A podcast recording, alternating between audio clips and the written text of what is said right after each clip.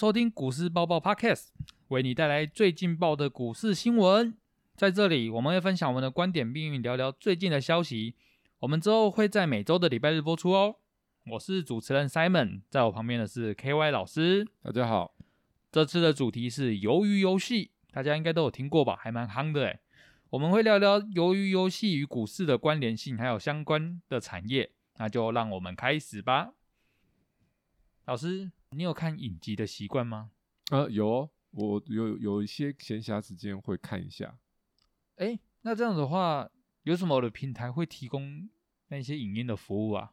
哦，其实蛮多的，像大像大家最常用的 Line 啊，Line 有推出那个 Line TV 嘛？啊，真的假？有啊，有有啊，完全不知道哎。可能它用户数有比较少啦，但是如果你有用这样 Line 的人，他有那边广告广告，你可能加紧会看到这个资讯啊。哦，那它都是主要，但它都提供什么什么类型的？是台剧吗？还是日韩的？呃，我的经验是有看台剧。那台剧好像比较多一些些哦，对啊，那你其他国家的话，像大陆就像爱奇艺啊，对不对？嗯嗯，很红嘛，哦，超红的。然后还有那个哦，现在国外最行就是 Netflix 的嘛。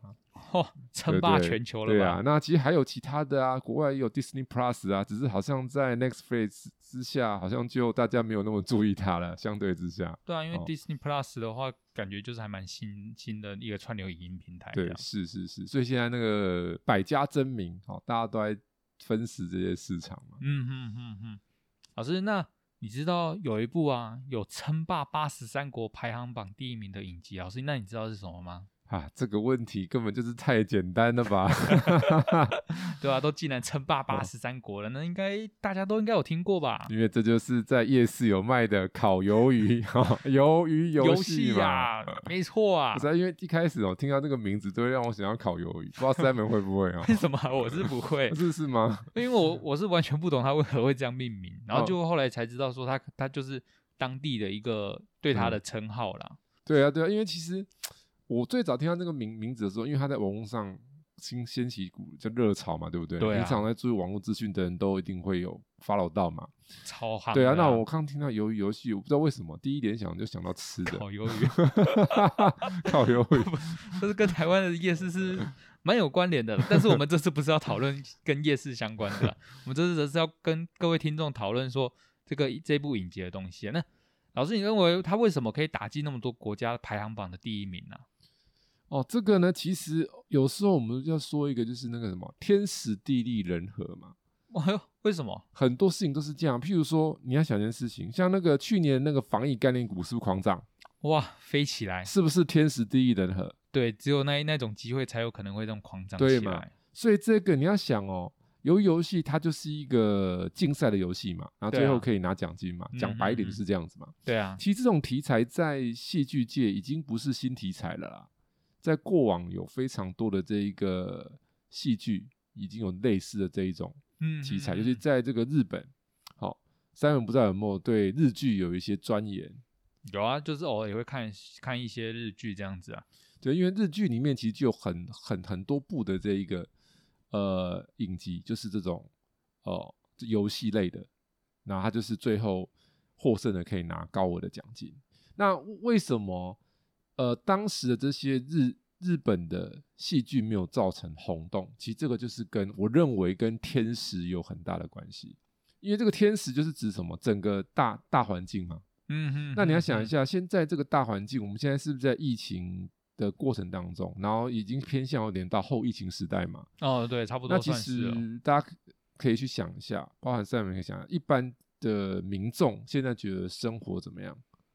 应该好好过吗？该不好过哦。对，有的人可能觉得还可以，有钱人当然是好过啦，一般的人一定是比较不好过嘛，对不对？当然啊，一般一般百姓在疫情过后，通常就是已经被重创很深了啊。对，因为你要知道一件事情啊，就是通膨下是物价一直涨，对，那薪水可能没有什么涨，万物皆涨，薪水不涨，然后不小心去做了股票被当韭菜割，唉，就 不很惨了。对，所以。就有点像你要想这里面的写照，就是那些参参加者是不是都是那种欠钱的啊、缺钱的啊，对不对？所以就是说，现在有很多人都都很辛苦嘛。那这样这样你要想的话，戏剧它很需要什么？是不是共鸣？对，你有共鸣的这个影片，或是戏剧，或是音乐，就会获得很高的回响。感同身受啊。对啊，就我就讲一个最近有一个很夯的歌，不知道那个 Simon 知不知道啊？那个点阅率已经快破千万了，短短没几天。你是说那个玻璃心吗？对啊，还真的是哦。对啊，对啊，对啊，那个这也是一种那个嘛，类似的效用嘛，嗯，因为它嗯激发了一些有共鸣的人去观看这个音乐的 MV 嘛。这代表有一千一千万个人都是有去了解这影片的哦内容啊。我我今天好像有在注意一下，白天的时候好像九百七几万，可能我们现可能现在这个时间晚上，它应该已经破千万了，对，破了破了，对，确实就没几。天而已啊，对是蛮惊人的嘛。对，所以这是不是也是跟这个天有关系？嗯嗯。所以因为现在在这个疫情环境下嘛，很很多人他的心理可能就是类似这样的情况，他就会觉得说，哦，就我其实也是类似那些参赛者的情境，对然后他就会觉得说，哎、去参加那个比赛，他就可以比较有那种呃那种那种叫做既视感，他就投入到那一个那个环境里面去，嗯，这样就会看的会比较着迷嘛，对，就会容易有就这个就像把自己把自己的情境投射到影集的人物对，那甚至有的人可能真的他的命运就是那样，也有可能啊，啊，对，真的就蛮凄惨的嘛。疫情之后是蛮有可能会有发生这种情况的。各位观众，你们应该不知道我为什么要突然提这个鱿鱼游戏吧？其实整部影集的那个游戏心理啊，其实就跟股市的心理学很像，围绕着某些的内容。这边我就不先讲，请老师帮大家分析一下，它围绕着的股市心理学是什么东西呢？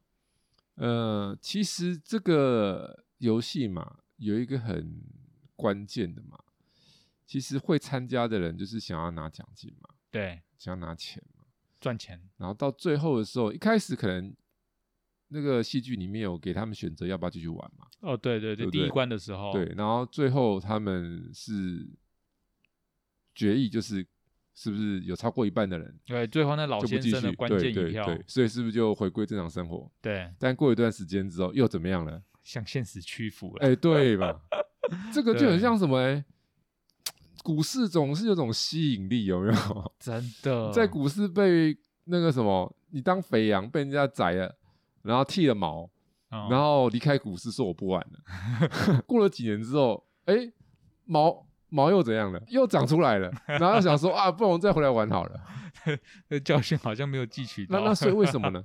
为了那个奖金嘛，钱呐、对不对？对，所以就是就是可以说人性贪婪的一面。对对对对嘛？所以股市这个游戏就是它会让容易让人性的贪婪的那一面出现，放大这样子吗？对，会放大。所以你看嘛，最后这个主角他其实最后他赢了嘛，对不对？对但他体现出来的，就他突然顿悟了嘛，对对他突然想想通了说，其实他那些亲情友情可能比这个钱呢更重要。更重要嘛，因为他生跟他最后 PK 的是他的从小到大的这一个好朋友嘛，对啊，对啊，所以就我们可以发现哦，这个戏剧里面呈现了一个什么，就是最最后一个主角他顿悟了这一切，对对不？对？同时嗯他又拿到了什么钱，钱？所以会不会是这一个编剧或导演想要借这一个故事去启发我们什么样的一些道理呢？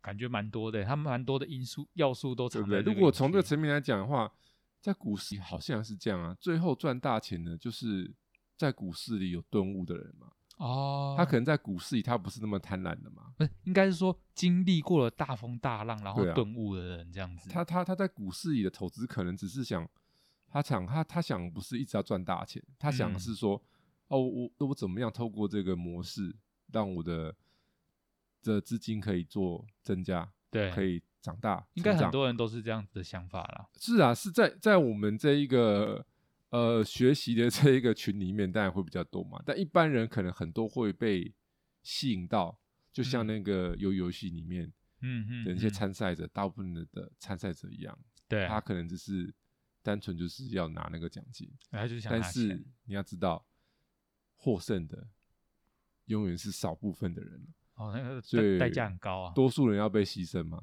一定的。对啊，所以又回到割韭菜的话题，哎，怎么一直跑到这边来？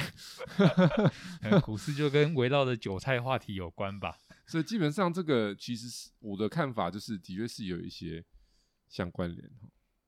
那其实啊，其实从这个游游戏里面哈，除了我们刚刚讲这一些，其实我有发现其他的一些细节。嗯嗯，因为这个影片里面不是又有总共有好几个关卡嘛？对，那其实大部分的人碰到一个关卡出现的时候，他们都是基于怎么样？是不是一直想要了解下一个关卡是什么？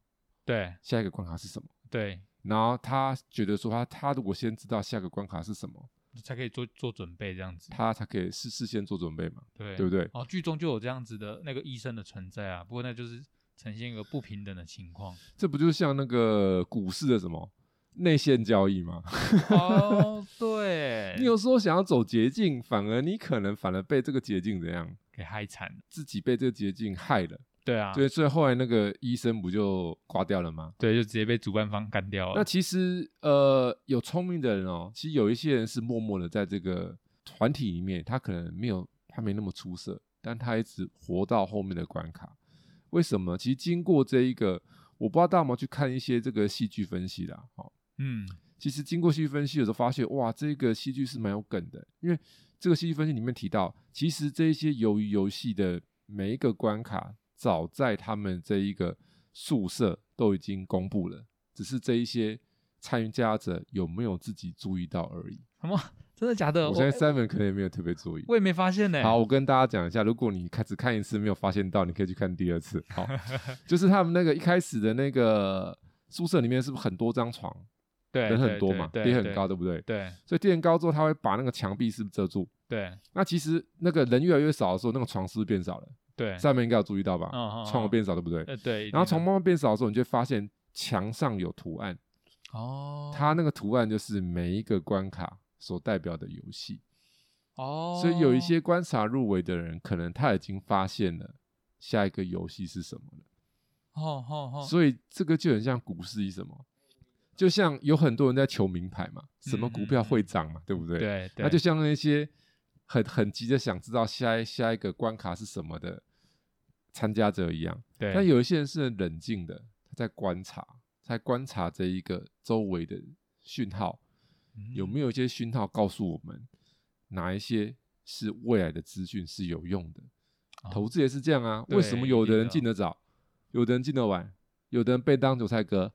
就是一个有没有仔细观察股市带给你的讯号这样子？对啊，所以同样那个游戏里面，也有人可能默默在旁边，但是他很会观察。他看到那些主办方，他先先留下来讯号，所以代表说主办方他还是有点脑的嘛，他会把机会留给一些比较聪明的人嘛，就是有准备的人啊。对啊，他那他放在旁边嘛，就就就让大家去做一些看嘛，去观察嘛，就包含里面你要想，为什么那个主角的好友他能够撑到最后一主角的好友他就是有去仔细观察，才发现下一个游戏是碰糖游戏这样子。没有错啊，因为其实你要想这个主主角好友在那个戏剧里面设定是不是高材生？对，哦，首尔大学毕业，对，念名校，然后嘞，是不是在金融业？啊，对，因为金融业本来就是，呃，如果以毕业同样的这个比较好的学历情况毕业的话，其实大家我不知道大家清不清楚啦。其实如果以整个国际上整个评比，如果是高学历进入行列，收入最高一定是金融业，医生还是其次哦。不错，医生是第三名。第二名在台湾，大家觉得医生最好，对不对？对。其实，在整个国际上，第一名的是金融业，因为金融业它的获利空间非常大，医生没有办法到那么大。对啊，金融业你你你去从事那种高层，然后甚至你是有跟这种大笔资金有关系的这些部门，你的 bonus 都是非常大的。哦。然后再来，其实以欧美来讲的话，收入平均最高是金融业。啊，第一名对，然后第二名是这一个哦，航空航空业开飞机啊，哦是哦，因为那个机师的平均薪水是薪资薪资是很高的，那为什么不是医生？因为医生你不能只看好的啊，还有坏的，当然是有普通，不要讲坏了啊，普通的。请问那有的人就就像很多那个网网民就会想说啊，医生随便开一个诊所什么？各位你用大脑想想，是每个医生都有钱可以开诊所？啊，应该也不太可能。你要开诊所要保本，对啊，你有你你有真的认识医生，你就知道了。嗯嗯，如嗯果他家是平常的家庭，请问就算他是医生，他有办法开诊所吗？应该不太可能了你。知道住院医住院一般的那种在医院的医生薪水多少钱吗？好像都是八万到十万。最普通的不到接近十万嘛，哦哦，然后哦好一点是不是十几万？那你要知道一件事情，哎，十几万也没有很多诶。如果用你要从比较高收入的族群来讲，十几万算是普通而已啊。在电池业 做比较中高层的，随便是不是都是几十万？对啊对啊对啊，所以你说医生十几万，其实你要我以整个来比的话，那你当然你如果医生可以做到，你去开诊所当然就会有嘛。哦那就很，但是不是每个人都去开诊所啊？对啊，对不对？啊，他可能他没有那个资本去啊，他没有那个这这个这个这个勇气啊。嗯嗯嗯，好那我们稍微离题了啦，哦，回来回来回来，回来讲，就是说，其实这里面有就告诉我们一个故事，就是这个形态里面，就是呃，主角他象征的就是他的心态比较好，对然后这一个他的好友就是象征的什么？他的计谋很多，对，就是哦头脑很好，对，头脑很所以在股市里也是有这两种人啊。哦，对，有的人很会算计啊，嗯嗯自嗯，自己技术高超啊，对，做投资容易赢啊，对不对？那有的人是怎样？他可能技术没有那么高超，但是他的那个心态好啊。嗯，但这个故事最后结果是谁赢了？心态好的，其实股市往往也是这样子啊，就哦像有人很崇拜那个一个华尔街的大师嘛，杰西·里佛摩嘛，对对啊，他这个曾之前被人家称为是华尔街的那个帝王皇帝嘛，对对对啊，，他那时候放空空到那个这美国股市都快要哦，都快垮了哦，都快要 破挂了产嘛对不对对？对，然后这个 J.P. Morgan 嘛，然后嗯去跟、去跟他讲啊，跟他求情说，拜托不不要要再放空了。你看大摩那个创始人去跟他这样子，他那时候是觉得哦，爽到不知道什么样程度，有没有？我就是 king 啊，真的世界之王，可以可以那对个跺一跺脚，那金融对界都要倒了。这个全请华尔街，那不就几乎全请全世界了吗？多夸张，对不对？嗯，那你要想，那后来呢？他举枪自尽，啊，对，虽然结果不太好，机关算尽嘛，对，但是自己那一关过不去嘛。到头来都是一场空。对啊，所以这个其实有蛮蛮大的一些启发。所以在这些呃金钱游戏里面，如果你能够保持你一个良好的心态，你的结果应该会是不错的，就不会嗯成为那些韭菜亡魂。对啦，也是啦，这里通常就是你要有一个好的心态跟好的纪律，才能，这才是一个在股市中一个长久之道啊。没错，没错。那我们 刚刚提到的网飞嘛，那在这边先跟各位简单介绍一下网飞是什么好了。网飞呢，它的英文名字大家都知道，就是 Netflix。那美国的股票代码就是 NFLX。它原本是经营邮寄 DVD 出租服务的，那后续则转型成订阅制的线上串流影音平台。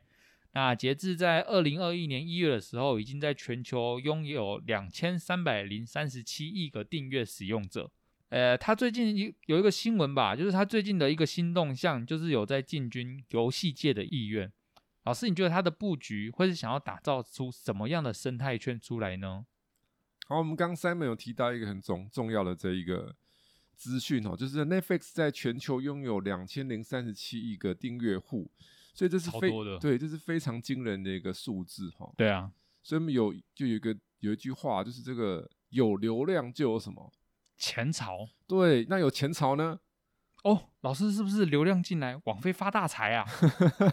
哇，我们 Simon 已经到发大财去了、哦，哇，也跳太快了吧？嗯发大财总是比较好的、啊。其实是没有错的哦。哦哦，我来我来跟大家讲一下哈，就像那个老师刚好前几天我看了一个网络的统计，嗯，我们这个全世界哈，这个 IG 的追踪人数的前十名哼，哦，里面不乏很多名人嘛。已经网红网大家知道第一名是谁吗？嗯，我提示一下，运动明星，哈，长得帅，怎么？对，而且这个运动是全世界人都疯狂的，贝克汉。不是同一个运动，但他现在是是全世界最红的。哦，梅西，梅西第五名，哈，梅西第五名，梅西不是第一名，梅西的粉丝好像是二点多亿，好像二点六还是二点七吧。嗯，那也蛮多的。第一名是三点多亿的的 C 罗，哦，C 罗，哦哦哦哦哦，然后七八名有很多是那个哦好莱坞的名媛，嗯嗯，那个，然后它里面呢，基本上你如果有两亿多的追踪人数，嗯，你知道贴一则文多少钱吗？那个统计里面说一个数据，他说你有两亿多的追踪数，贴一篇文，就是贴一篇文，十万美，他们说一百万美的经济效益，一百万美，哇，一百万美的经济效益。各位不是他赚一百万美，大家懂老师讲意思吗？嗯嗯就是他的那一篇文有一百万美金的经济规模的效益。这前朝真的是超乎我的想象啊！对啊，他两亿多追踪哎、那你现在哦，想一下，你刚刚订阅户是多少？两千零三十七亿个，对啊，多少倍、哇，一百，倍、欸，哇塞，对不对？一百倍啊！所以那个力量是不是很可观？对啊，他们当然是希望把这个流量转成钱潮嘛，所以游戏是不是一个很也是很很容易呃变现，把流量变现的一个呃方式？哦，直接把那些流量变现成出口，然后再导到游戏这样子。对，啊，所以他们今年有新失望了啊，有上了两款游戏，这个《怪奇物语》哦，著名 IP，对，这对对这个他们去上了这个游戏，然后目前呃网络上有些传闻说他们可未来有可能要跟 Sony 合作，哦，之后就上架 PS 那那种之类的概对，就是会有一些游戏上的合作，哦，然后包含了其实这个 Netflix 它也可以做一些其他应用，像最近有一个很夯的，有一只那个昔日股王突然大喷出，昔日股王哦，对这，Simon 知不知道？那个宏达店吗？对，因为最近有一个很夯的话题，Simon 啊不知道有没有 follow 到这个资讯？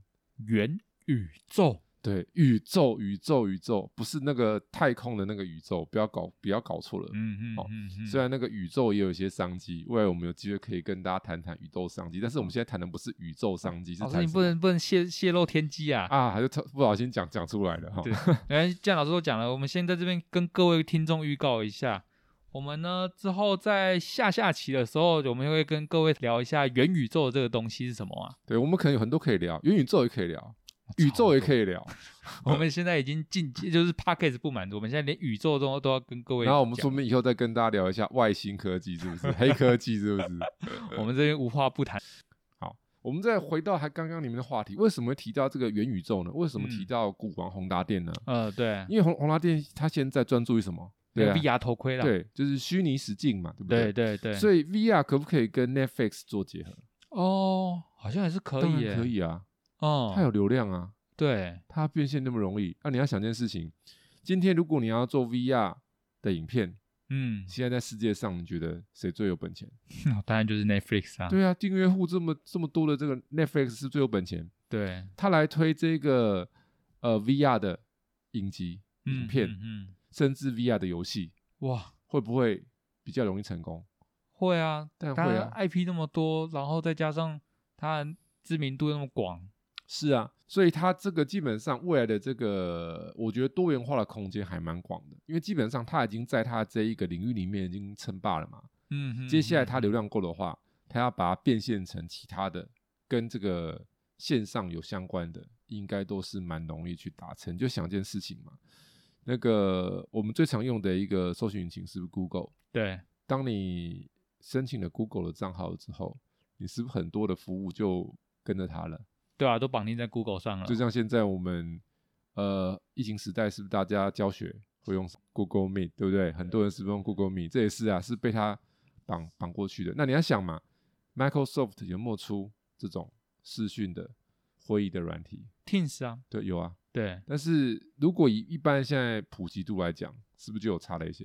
嗯嗯嗯，那这为什么就是跟那个注册户有关系嘛？对，跟这个使用的这个账户有关系，所以流量是蛮重要，在现金这一个，所以我的看法蛮乐见的，它未来应该会有一个蛮大的空间，那未来成长空间可能就不是影音这一些的，因为影音它已经几乎已经，你说它在大大幅成长，可能不是那么容易的啦，对因，为在疫情期间它已经大幅成长啦，嗯嗯嗯，很多平常可能不太不太在家里一直追剧的人，他他也怎么样了？也开始追剧了，他开始他也开始追啦，对，所以说短期间它的大成长，我觉得有限，但其他这些业务反而是会有机会。你就想嘛，苹果手机它一开始是不是在冲那个手机的数量？对啊，那现在手机数量它已经是成长性已经是趋缓了啊。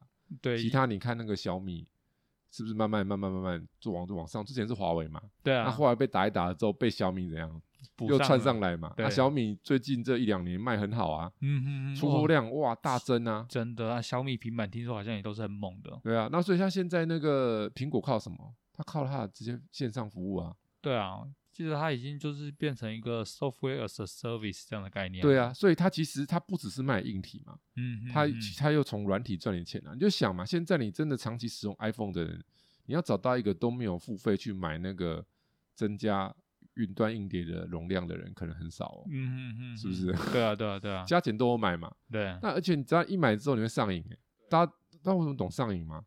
男，我觉得这男性可能比较不会有这个问题，因为男性朋友对山西比较熟，你可能会转存，嗯嗯，但女性就嗯不是的哦。据我所知哦，我身边所知道的一些女性使用者，多数都是会无脑的一直加容量。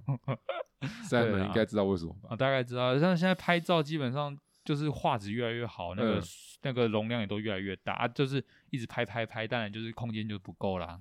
然后不过他又不想转，不想转存嘛，对他们就觉得很麻烦之对，就想说我就直接存上去嘛，然后他就会一直推荐你说你要不要扩增你的容量，那么扩增你容量，然后就手滑就付下去了，一个脑充就啊，对，然后加付下去就付多加习惯了，对，对啊，像那些哇那个收入很高呢，嗯嗯嗯，对不对？对啊，那个收入是很惊人的，对他们那些就是越来越多服务，然后收费也都会越来越多。所以其实说这个 Netflix 未来如果它跨足这些，我反而会认为说，如果有其他一些相关的，可能跟他有机会合作的，应该会有蛮大的成长。那说了上面那么多的东西，那最后我们还是要回归到我们的最经典的桥段啦，也就是韭菜米其林。我们这边聊一下台湾本身的文化创意产业内容。那想要请老师去帮我们去进行判比，哪个是比较容易被收割的产业呢？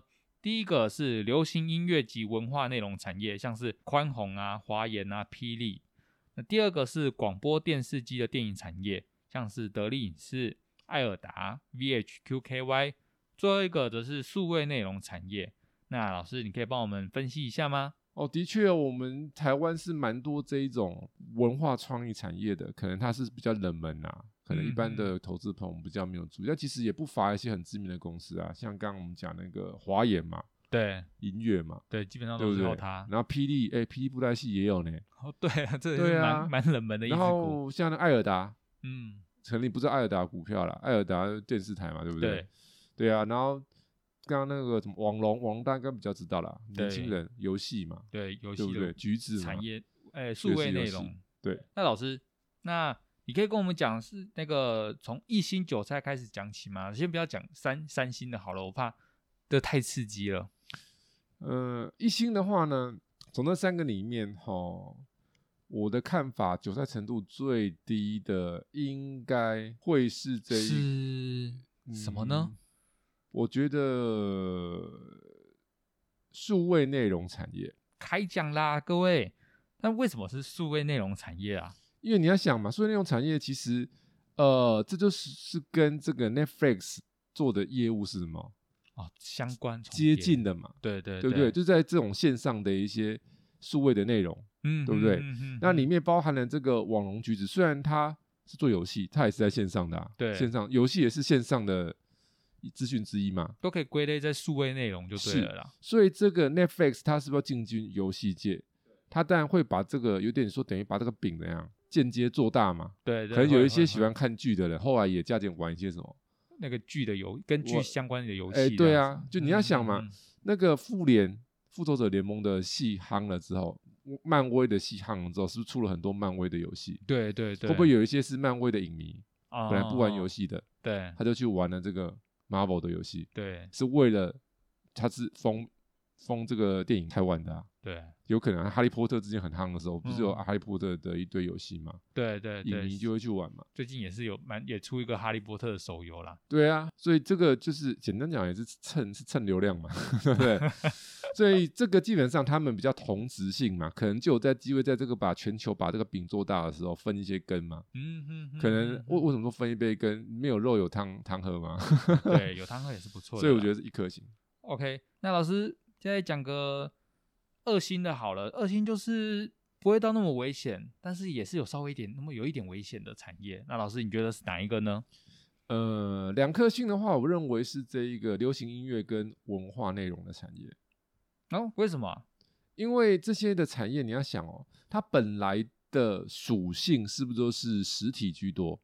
就像霹雳跟这个华研、宽宏，对不对？宽宏售票嘛，对不对？。对，这个是那华研演唱会主要这种音乐公司、唱片公司最大的收入其实就是演唱会。对那霹雳就更不用讲了嘛，对不对？是不是要实际的演出之类的，对不对？对啊，好，那你要想，演唱会是不是通常是实体的？嗯嗯，那所以现在未来在线上发发达的情况之下，很多人是会选择很多的呃方式，会变成实体改由线上去呈现。就像那个韩国，是不是首当其冲做那个线上演唱会？那他们现在都不能，就是没有办法举办在实体了，就人对啊，这个韩韩国开始是不是带领了这个线上演唱会的风潮？对，但是你要想啊，那是韩国啊，韩国的演艺事业现在在全世界算是数一数二嘛。嗯，还是上那台湾的话，你说华研他要去转型，马上变成说让这些他的呃乐迷嗯变成说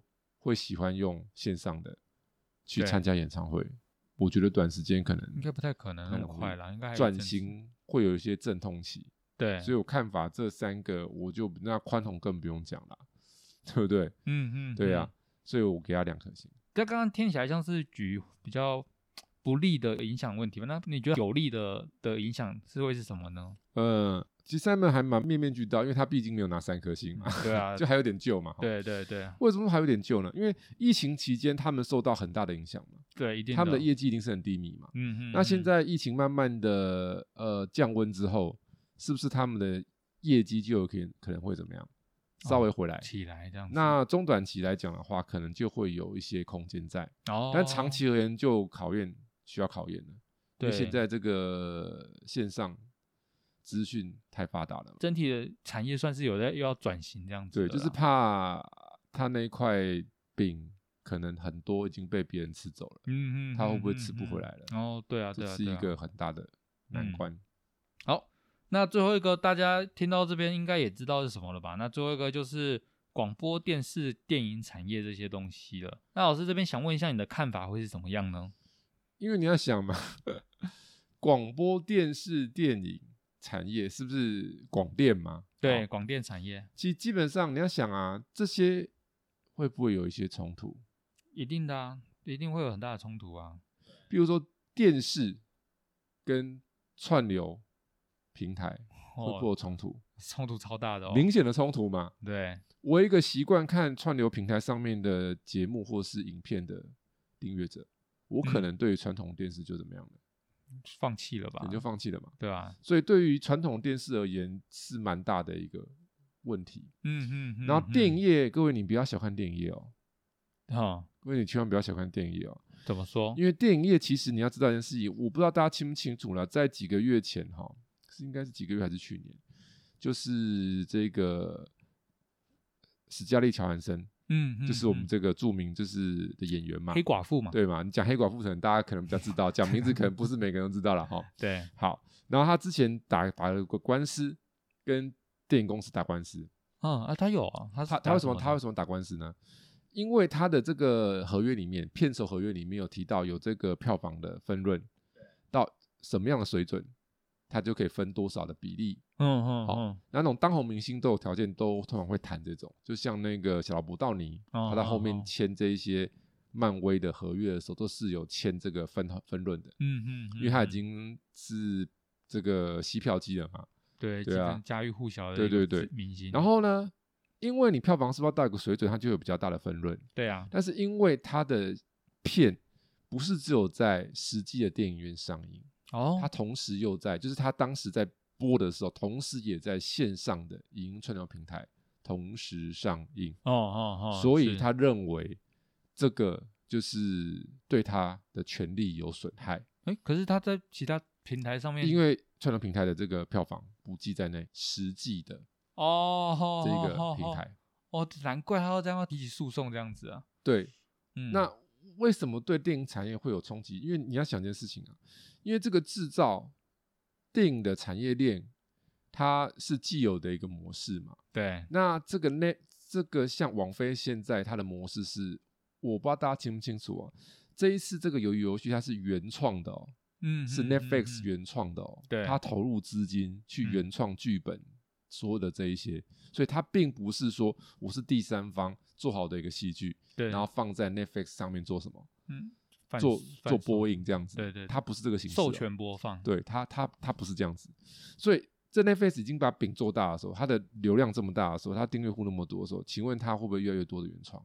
会一定会。那那那我们那我们就要想一下，当它开始原创的时候，它的这个链跟本来的电影链会不会有可能会不会有冲突？哦，对，双方的模式不一样，就会开始有有冲突了。对吗？因为这个电影链它一定会有自己的一个什么，模式对，一个模式，一个产业链嘛。对，可能 Netflix 它在开始做它的电影或它的戏剧的时候，它会有一个它的模式。嗯嗯嗯，呃，那电影有电影的模式，那以后这个串流平台的影片可能会有一个新的模式。